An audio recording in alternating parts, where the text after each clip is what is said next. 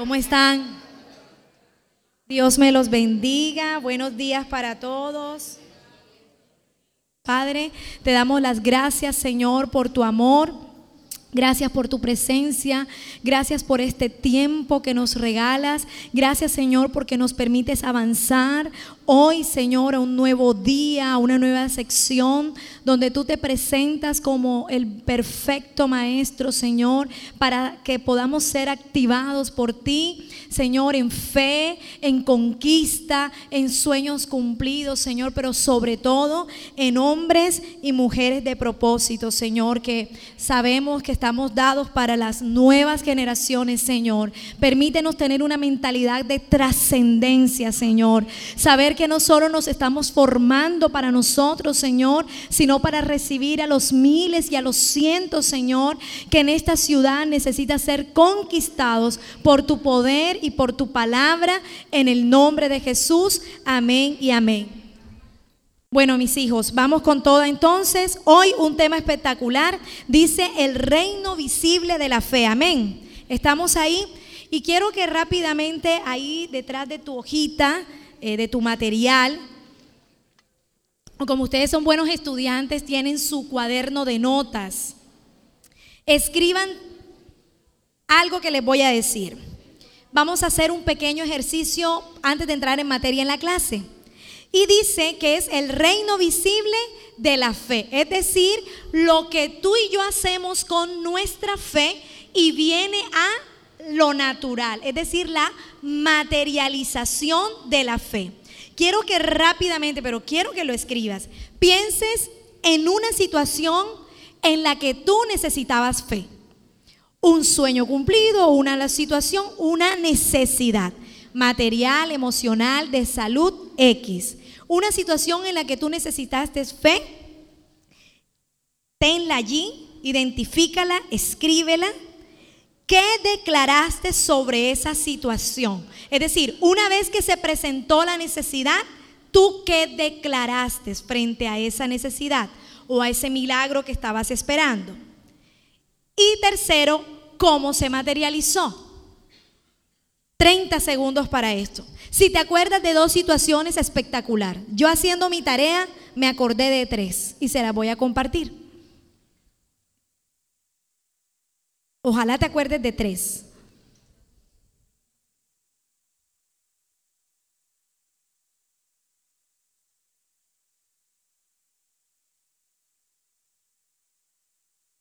¿Quién lo identificó ya? ¿Quién lo identificó? Ven, Mari, por acá. Solo son tres respuestas, ¿ah? Concreto. Bueno, Mari, ¿qué situación pensaste? Eh, cuando mi mamá estuvo enferma que le dio apendicitis. O sea, tuvimos una necesidad de sanidad, de milagro. Y el médico dijo que tenía peritonitis ya. Yo todavía no, bueno, no había entrado aquí a mí y yo me acuerdo que yo me arrodillé Pregunta, cuando el médico dijo tiene peritonitis, honestamente, ¿qué vino a tu pensamiento? ¿Fe negativa o fe positiva? Yo dije eso, no, mi mamá va a vivir. ¿Siempre te, plantaste la fe positiva? Yo oré a Dios y le dije, tú dices que no sanaste, entonces tú sanas a mi mamá. Pasadas las horas, ¿qué seguiste diciendo? Eso, mi hermana caminaba de un lado a otro esperando la cirugía porque no abrían la cirugía, abrieron la cirugía a las 12 de la noche. Y yo era tranquila, yo le decía, cálmate, cálmate, que mamá va a estar bien. No flaqueaste, mantuviste. ¿Resultado final? Se encapsuló la peritonitis. Se encapsuló. Eso es difícil. Eh, eh, eh, em, Malca, ¿se puede encapsular así de un momento a otro una peritonitis? Ok, ¿y qué pasa cuando eso se encapsula? Ya no hay riesgo.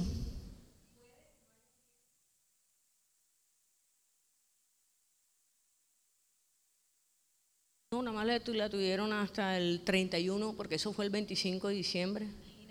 Y el 31 de diciembre a las 6 de la tarde ya estábamos saliendo para la casa. Gloria a Dios. Durmiendo, sí, la trasnochada fue buena. Amén. Vimos un milagro.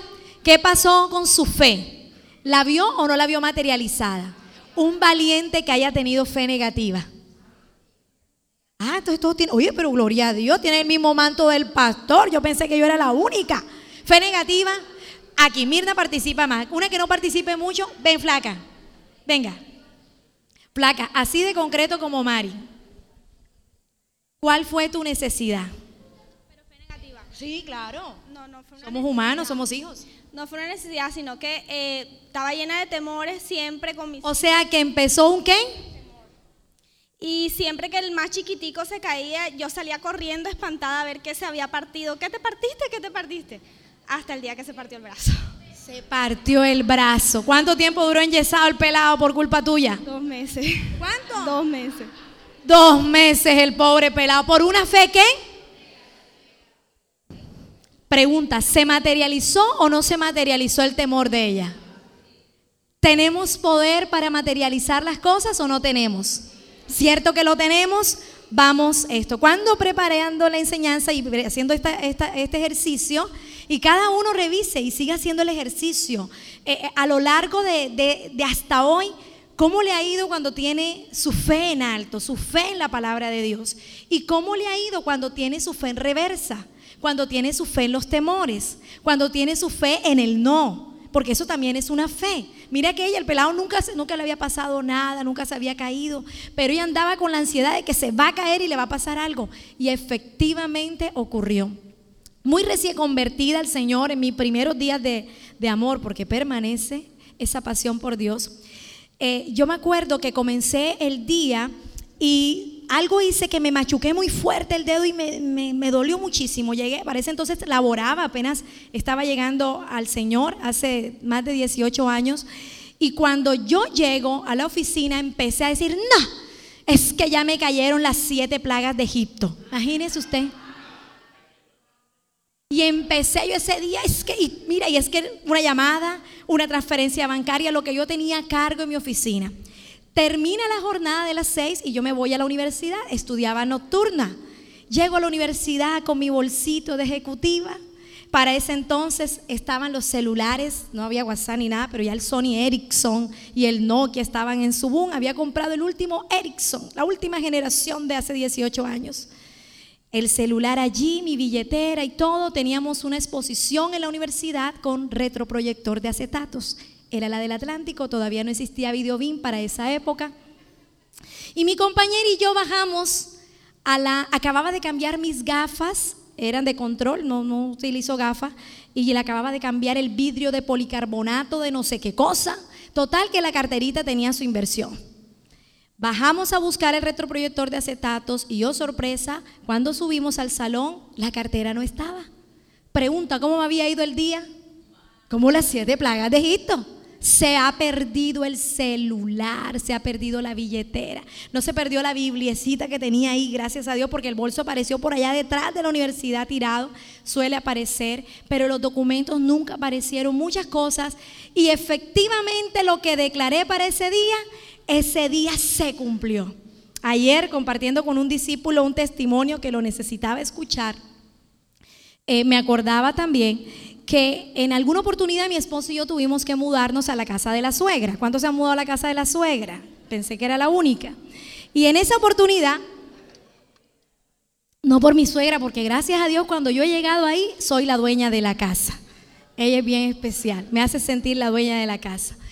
Pero tuvimos que irnos, había procesos y había que irse. Pero cuando nos fuimos era casi diciembre. Y yo dije, no puedo, esto no lo, nadie lo puede saber, no por apariencias ni nada, sino que yo decía, Señor, yo no te puedo hacer quedar mal, yo soy una pastora, ¿qué es eso? Una pastora yéndose a vivir allá, rejuntada con la suegra. No, Señor, yo empecé en mis momentos con Dios, en mi personalidad, como soy con Él. Pero yo dije algo antes de mudarme, yo dije, llegamos donde mi suegra, pero yo en marzo me voy. Yo no tenía los recursos para irme en marzo. Pero yo dije, en marzo me voy. Y al que me preguntaba que te mudaste, yo sí, porque nos, era verdad, iban a vender el apartamento en el que estaban, pero nosotros aprovechamos para acomodarnos. Nos mudamos y venía diciembre. Y no, yo no quiero buscar apartamento ahora en diciembre. Llega enero, los, el colegio, los niños. La verdad, en marzo me voy a mudar porque ya es el momento de buscar un buen apartamento sin el corre-corre de diciembre ni de enero. Eso era verdad en términos de tiempo, pero también era verdad en fe porque yo no tenía la plata para mudarme en marzo. Pero era mi fe. En marzo, Juan y yo no nos podíamos mudar todavía. Pero en marzo llegó una llamada de un ángel de Dios que dijo, me acabo de enterar que estás en la casa de tu suegra. Unos siervos de Dios no hacen nada en la casa de la suegra. Quiero que vayas a buscar un apartamento porque te voy a pagar apartamento por un año el arriendo. Amén. ¿Qué declaró mi fe? Lo aplauden, aplauden. Y el que esté debiendo arriendo, se desata esa unción en el nombre de Jesús. Pregunta, ¿qué desató mi fe? ¿Que me iba cuándo? ¿Cuándo llegó la llamada? Es decir, una vez que tú y yo operamos la fe, ¿cómo la va a materializar Dios? Eso no me corresponde a mí. Pero de que la va a materializar, la va a materializar. Pero el mismo reino de las tinieblas también va a estar atento a lo que tú hables acerca de cómo Él va a tomar ventaja para materializar lo que tú creíste del reino de las tinieblas. Creo yo que nos conviene creer y operar en el reino de Dios, que es la palabra de Dios. Entonces vamos a la cita que tienes allí. Entonces el primer punto que tienes ahí, segunda de Corintios 4, 16, 18. Y ahí lo enmarqué en algo que le llamé la motivación de lo que deseo materializar. Listo, tú tienes ahí un pequeño titulito, yo le puse allí la motivación de lo que deseo materializar. Por eso no nos damos por vencidos. Es cierto que nuestro cuerpo se envejece. Estoy leyendo la versión PDT, Palabra de Dios para Todos. Por eso no nos damos por vencidos en cierto, es cierto que nuestro cuerpo envejece y se debilita, pero dentro de nosotros, dentro de nuestro espíritu, se renueva y se fortalece cada día. O sea, ella está diciendo, aunque tu cuerpo físico se está envejeciendo, no lo recibo, en el nombre de Jesús, pero sí van pasando los añitos, las canitas llegan, a algunos se les cae el cabellito, a algunos hombres, ¿verdad? Dice que si tú estás en el Señor, tu espíritu que se renueva y se fortalece. Nuestros sufrimientos son pasajeros y pequeños en comparación con la gloria eterna y grandiosa a la que ellos nos conducen. Dice otra versión, la reina Varela, me encanta como dice, produce en nosotros cada vez más excelente, eterno peso de gloria. A nosotros nos interesa lo que se puede ver, a nosotros, los carnales, los humanos, nos interesa lo que se puede ver. No nos, no nos interesa, perdón, o sea, no nos debe interesar, sino lo que no se puede ver. Porque lo que se puede ver dura poco tiempo. En cambio, lo que no se puede ver dura para siempre. Es, es, es, es tendencia en nosotros, en nuestra humanidad, enfocarnos en lo material, enfocarnos en lo natural, enfocarnos en lo temporal. Pero ¿qué le estaba diciendo el apóstol Pablo a los Corintios? Óyeme, mira, con los años que están pasando, ya tú tienes que estar adquiriendo madurez espiritual la suficiente para entender que todo lo que tú pidas debe tener una trascendencia generacional y mucho más en la eternidad. No hay problema con anhelar el carro, con anhelar la ropa, la última cartera, los últimos zapatos. Pero ¿cuál es el problema? Y por, por eso le puse el titulito de la motivación de lo que deseo materializar. ¿Cuál es el problema? Que cuando yo me enfoco en todas aquellas cosas, y lo aprendían el domingo pasado, empieza a venir preocupación y angustia. No tengo la cartera, me falta la cartera, ahora las mangas vuelan. Entonces si no tengo la manga que vuele, entonces yo mujer me tengo que taladrar porque tengo que tener esa camisa que vuela. El caballero, en, el cambio del vehículo, cada cosa que tú tienes, no hay nada de malo que la quieras anhelar. El problema es qué haces en tu alma con ese anhelo que tú tienes. ¿Tiene la suficiente capacidad de robarte la paz? ¿Tiene la suficiente capacidad de desestabilizarte? No debería. Pero si tú te enfocas en formar tu espíritu, en formar el carácter en tus hijos, los espirituales, los de sangre, si tú te enfocas en crecer como persona, por supuesto que la añadidura de Dios será todo eso. Porque eso no te puede robar la paz. No te enfoques en lo temporal, anhélalo, somos hijos, nos gustan los pechiches, pero no permitas que te robe la paz. ¿Y por qué yo lo veía? Porque fíjate que Pablo lo compara con el envejecimiento. ¿Y cuántos tienen abuelos, abuelas que se dan cuenta que su estilo de vida con los años fue cambiando? ¿Cierto? Que los vemos que ellos se vuelven un poco más pacificadores, tranquilos, hasta en su forma de caminar y no precisamente porque estén enfermos. ¿Sabes por qué? Porque la vida ya aterrizó en ellos. Pero cuando tenemos 20, imagínate los que tienen 15. Allá Dani que tiene 20, ah, la vida se me va a acabar, tengo que tener, tengo que tener, tengo que tener, se me va a acabar. Santi, mami, mami, mami, dame el carro, cómprame un carro. Y empezamos, o aún en nuestra edad, tengo que darle esto a mis hijos, tengo que darle esto, tengo que comprarle, tengo que comprarle. Pero empiezas a madurar y ya ves todo diferente. A mí me gustan los planes en la calle, a mí me gusta salir bastante. Pero de un par de dos añitos para acá, de un momento a otro, me empezaron a gustar las pijamas. Me empezó a gustar estar en la cama con mis hijos, todos los juegos de mesa, con el aire acondicionado y ellos ahí brincando encima de mí. Y sabes, eso lo disfruto más ahora. Espectacular si salimos, porque me sigue gustando. Pero aún yo misma me medí y yo dije, Señor, ya tú le empiezas a dar valor a lo que tiene que trascendencia. Ese tiempo de calidad con mis hijos es darle valor a la trascendencia. Va a ser más significativo que salir corriendo a montarlo en 30 parques. Tienen que salir a los parques, pero no es lo principal. Lo principal es lo que mi esposo y yo en ese tiempo le vamos a cultivar. Entonces, primero, ¿con qué motivación estás queriendo materializar tu fe? La motivación del afán, tus gustos, tu ego, tus satisfacciones, tu autorreconocimiento. ¿Para qué quieres tener éxito? Para hacerlo trascendente, que es verdaderamente glorificar a Jesús. Excelente si tienes éxito. Pero, ¿cómo estás de motivación en tu corazón? Tu empresa, quieres que sea número uno, pero ¿para qué quieres que sea número uno? ¿Cómo está tu motivación? Si algo buscas en lo natural, necesariamente tiene que ser para la eternidad. No pierdas el tiempo provocando cosas en lo natural que te van a generar caos, enfermedad, estrés, ansiedad. Porque muchas veces aún teniéndolo todo, entras en caos, en estrés y ansiedad. Le pediste a Dios la superempresa número uno. No es que estoy en la empresa, es que no puedo, es que juntas, es que esto. ¿Y entonces dónde está la eternidad? Si tienes la empresa, gloria a Dios, no tienes que estar así, tienes que estar, Señor, gracias, esta empresa está siendo de bendición, aquí están mis empleados, están creciendo, las ventas están repuntando, pero tú estás en la paz de Dios.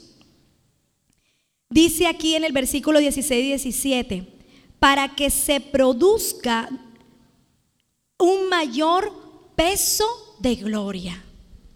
Y es literal una balanza. Entonces, si tú estás enfocado en el ego, de materializar tu fe en el ego, esa es la balanza que va a pesar. Pero si tú estás en la balanza de la eternidad, eso se va a determinar. ¿Y cómo te das cuenta? ¿Cómo estás en tu madurez?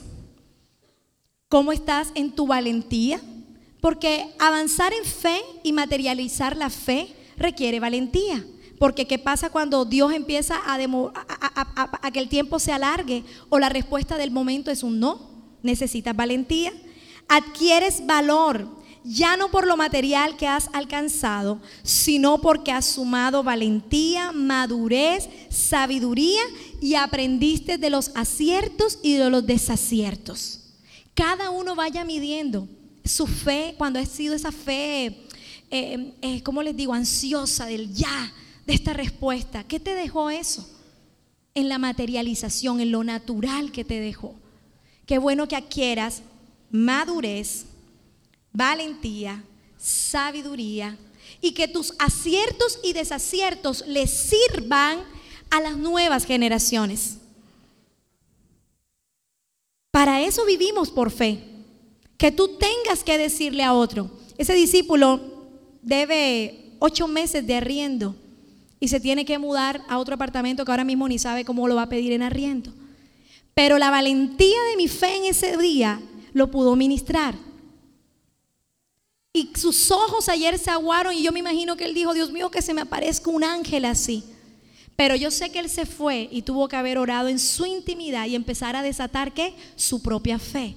Porque mi fe y mi testimonio le dio valentía, pero él no se puede agarrar de mi fe. ¿Cuál es la motivación para materializar tu fe? Entonces, ¿cómo vamos a materializar la fe? ¿Cómo la materializamos? Aquí han aprendido mucho de eso. ¿Cómo la materializamos? Declarando qué? Porque ya vimos el ejemplo de la fe negativa de Cari, de Shari y la mía. También podemos declarar lo que no es palabra de Dios. Y muchas veces, hasta mira, ve, a veces no abres la boca, pero con solo pensarlo. Me acabo de acordar, yo más jovencita tenía la, la, la abiertica, la pastora era maluquita, este, tenía la, lo que llama mordida abierta. Y yo tenía una cadenita de un tejido muy parecido a los brackers, muy seguidita. Y yo me acuerdo que cuando yo me arreglaba la cadenita me la ponía así. Todos los tardes así cuando me cambiaba. Y yo todavía estaba en el colegio. Entré a trabajar muy jovencita, a la edad de Yo terminé mi bachillerato y empecé a trabajar. Y mi primer trabajo inmediatamente fue en una clínica. Y apenas yo llegué a esa clínica, yo nunca dije que era brackets. Pero yo qué hacía? Mi fe que hacía? Se ponía la cadenita. Y pasados seis meses, el jefe que yo tenía tenía sociedad con una clínica odontológica. ¿Qué hizo el jefe? Me mandó a poner los brackets. ¿Y cuánto pagué yo? Nada. ¿Por qué? Por la fe. Lo pedí, ni siquiera abrí mi boca. Pero es la fe la que mueve la cosa, la acción. Moví, moví la fe. Amén. En estos días me vieron las fotos del buque y varios me dijeron, pastor, ¿y tú cómo entraste al buque? Ese es otro testimonio. Esas se las termino al final. Entonces, ¿cómo materializamos la fe? Declarando qué? Palabra de Dios. No declares otra cosa. No declaremos otra cosa. Porque quiero decirte que se va a cumplir y no nos va a ir bien. Y después las consecuencias son peor y el reguero es mayor. Hay que recogerlo. Entonces, cuando tú y yo queremos materializar la fe, tenemos palabra para todo. La palabra de Dios tiene poder. Tenemos palabra para crear, porque la palabra de Dios dice que Dios abrió su boca y creó todo lo que existe. Tú tienes palabra para limpiar lo que necesitas limpiar en tu vida. Dice la Biblia, ya están limpios por la palabra que ha sido hablada. ¿Te estás autocondenando? ¿Todavía estás autocomiseración? ¿Todavía sientes que hay pecados en tu vida? que no has podido avanzar, dice la Biblia que la palabra de Dios viene a limpiarte. La palabra de Dios sana. Creo que no sabemos muchísimos versículos de sanidad. La palabra de Dios lo dice. Dice que tu palabra es que medicina a mi cuerpo. La palabra de Dios alimenta. Ay, pastora, eso sí, no, cuando hay filo, hay filo. ¿Ah? La palabra de Dios alimenta. Haz ayuno. Te sirve de manera integral para bajar las llanticas, los hombres la barriguita. Dice, dijo Jesús, no solo de pan vivirá el hombre, sino de toda palabra que sale de la boca de Dios. La palabra de Dios vivifica. Afligido estoy en gran manera. Vivifícame, oh Jehová. Le quiero regalar los versículos. Crear Hebreos 11.3, los que quisieron escribirlo. Me regreso un poquito. La palabra de Dios materializa limpieza. Juan 15:3. La palabra de Dios es medicina. Mateo 8, 5, 8. La palabra de Dios salva, ¿cierto? Para nuestros familiares. No desmayemos en nuestra fe para que ellos se, consagren al Señor. Y tienes muchos versículos. Isaías 55, 10, 11. La palabra de Dios te ayuda a discernir La palabra de Dios es la que penetra. A veces las mujeres, y nos los enseña creo que el pastor, todos los servicios, no somos sabias, no somos sensatas y no declaramos palabra de Dios sobre nuestros esposos, sino nuestra opinión, nuestro criterio, nuestro juicio, nuestro parecer. Declara palabra de Dios y vamos a ganar siempre la pelea, si se trata de una pelea. Entonces declaremos palabra de Dios. Vivifica Salmo 119, 107. La palabra de Dios te sirve para la guerra espiritual. Esa es la mayor arma. Entonces Jesús dijo, vete Satanás porque escrito está. Mateo 4, 8, 11, lo pueden leer. Nos enfrentamos a batallas espirituales y no tenemos palabra de Dios en nuestra boca. ¿Qué vamos a pelear? ¿Qué vamos a decir? Ay, no, no, no. Allá vamos a llamar a Mirna y a Sergio, a Claudia, a Mónica, a todos los guerreros. No, Mirna y Sergio no son omnipresentes, gracias a Dios. Tú y yo somos los llamados a materializar la victoria en una guerra espiritual. Porque dice la Biblia que Él ya no las dio. Es decir, todo lo que tú anheles, si es para la eternidad, ya está dado, dice la Biblia, en las regiones celestes. ¿Cuándo la materializamos? Cuando tú y yo tomamos la palabra de Dios y la confesamos apenas la confesamos, inmediatamente empieza a activarse, empieza a moverse el mundo espiritual a favor de que esa materialización llegue. Yo nunca me moví de que yo me moví, de que yo me mudaría en marzo. El año pasado Dios nos regaló un viaje a los Estados Unidos. Realmente queríamos viajar en diciembre porque el anhelo de mi hijo es conocer la nieve. Queríamos ir en diciembre, era por la nieve. Pero cuando le digo queríamos era que nos metimos en el mapa y todo, pero ahí no había cuentas para ir a los Estados Unidos. No teníamos ni la visa. Y empezamos la visa. Claudia Ocando, venga, la visa. Aquí está, hecho está. Y ahí sustico cuando uno va a sacar la visa, ¿cierto? Entonces yo dije, imagínate, si esos gringos ven nuestro estado, aquí no hay carro, aquí no hay, no hay casa, no hay cuentas. Si ellos ven nuestro historial, no somos tierra deseable para ellos. Y yo, pero yo dije, bueno, Señor, ya pasó un día de que venía la solicitud de la visa y yo dije, ok, Señor, de verdad, vamos a sacar la visa y, y no se puede perder esa inversión.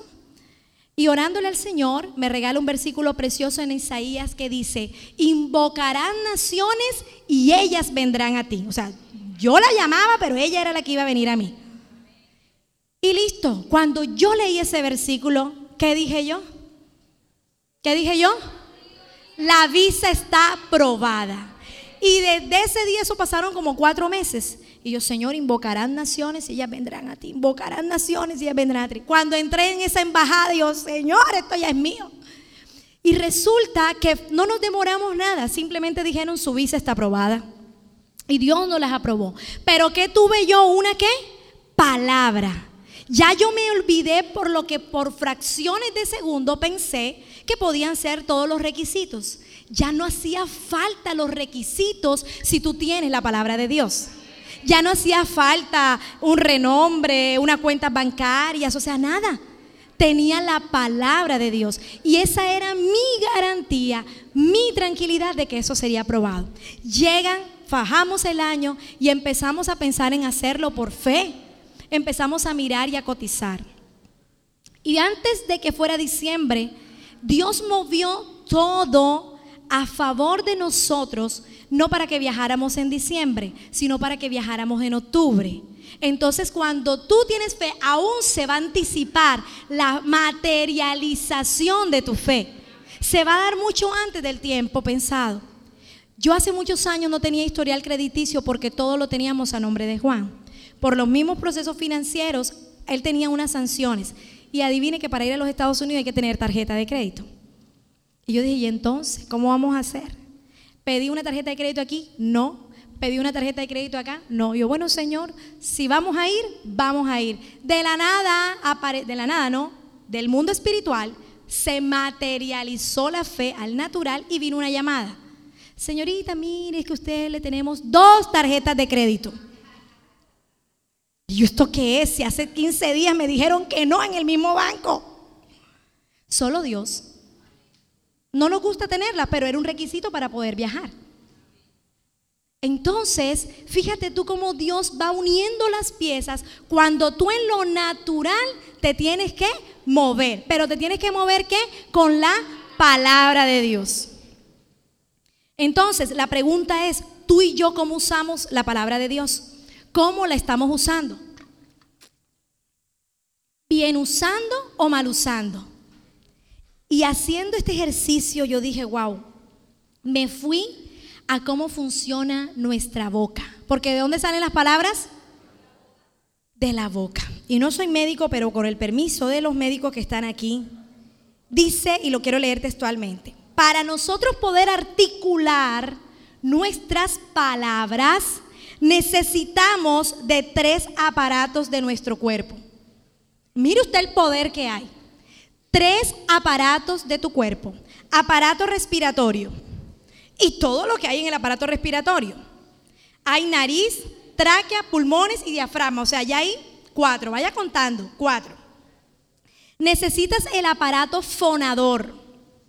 Y en el aparato fonador están cuerdas vocales que transforma el sonido, la laringe y las cuerdas vocales. Van siete aparato resonador. Y en ese se encuentra, dice, se encuentra la cavidad vocal.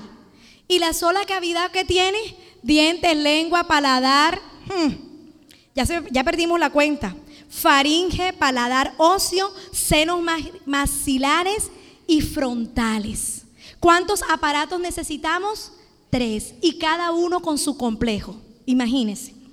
Dice aquí lo que encontré, las cuerdas vocales de una, perdón, las cuerdas de una guitarra y de un arpa, por ejemplo, sonarían muy flojo si estos instrumentos no tuvieran una caja de resonancia. Del mismo modo, el sonido que producen las cuerdas vocales al vibrar tienen poco volumen y carece de brillo solo al pasar por las cavidades de la resonancia. Y yo dije, wow, Señor, tú eres tan perfecto. ¿Y cómo es posible que nos hayas dado tanto poder para pronunciar una sola palabra, todo lo que necesitamos usar? Tres aparatos de tu cuerpo. Y nosotros al momento de traer la palabra al mundo natural, oye, no lo hagamos con autoridad. Y cuando yo leí esto de la guitarra, a veces somos como esa guitarra que no tiene resonancia. Declaramos flojamente la palabra de Dios, religiosamente, carnalmente. Y no lo hacemos bajo la claridad de la autoridad que a, Dios, otro Dios nos ha dado como hijo de ser portadores de la palabra de Dios. Entonces pregunta, debemos nosotros desperdiciar el poder resonador que me ha dado Dios a mí en mi cuerpo físico para que yo no lo materialice. Oye, mucha testarudez. ¿Cuánto nos vamos a ir a hacer funcionar el aparato resonador? Amén. Dice la Biblia, por eso es que dice, de la abundancia del corazón hablará la boca. Entonces, ¿por qué lo desperdiciamos? ¿Por qué desperdiciamos el aparato respiratorio? el aparato fonador y el aparato resonador, porque aquí no hay abundancia. Hay otro tipo de abundancia. Entonces, si en tu interior está la abundancia de la palabra de Dios para ser materializada, significa que ahí sí vas a sacar todo para poner tu cuerpo físico a funcionar para que venga a cumplimiento lo que tú quieres. Hay cosas que no se han dado porque hacen parte del tiempo perfecto de Dios y de la soberanía de Dios. Ustedes ya son bien grandes para comprender eso. Pero que lo que no se dé en lo natural no sea por mí, que ya corresponda a la soberanía de Dios. Amén. Vamos a poner a funcionar ese aparato. Y quiero ir rapidito a esto porque sé que ya se me acabó el tiempo y esto es espectacular lo que les quiero leer. Cuando dice la Biblia, cuando dice la Biblia,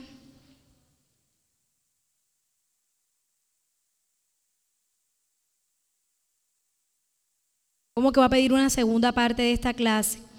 porque esa reunión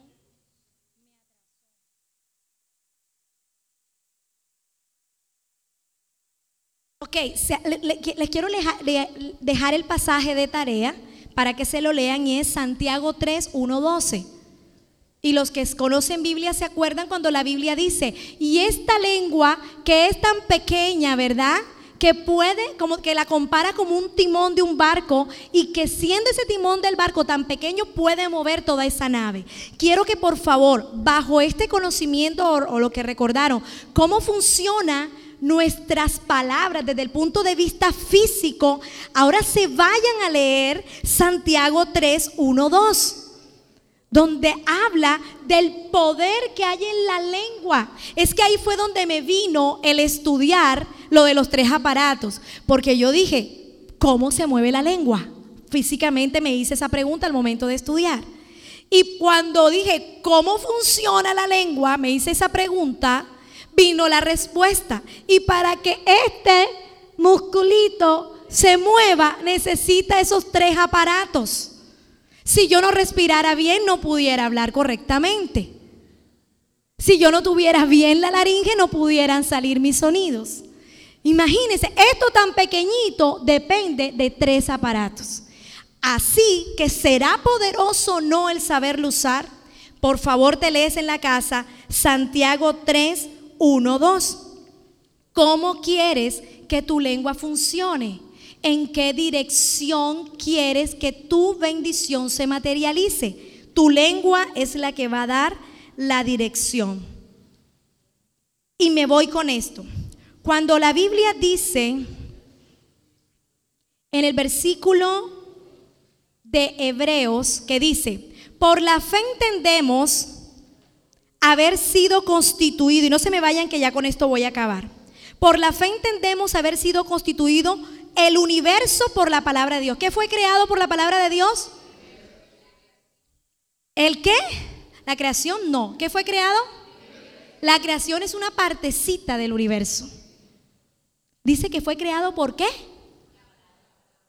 Bueno, como a mí me gusta hacer preguntas cuando yo estudio, se las quiero regalar a ustedes. Y me hice una pregunta. ¿De qué tamaño es el universo? Es decir, de qué tamaño creó Dios algo solo con qué? Hablar, solo con la palabra de Dios. Y dice que el universo, de manera, dice, de esta, mm, ok, dice,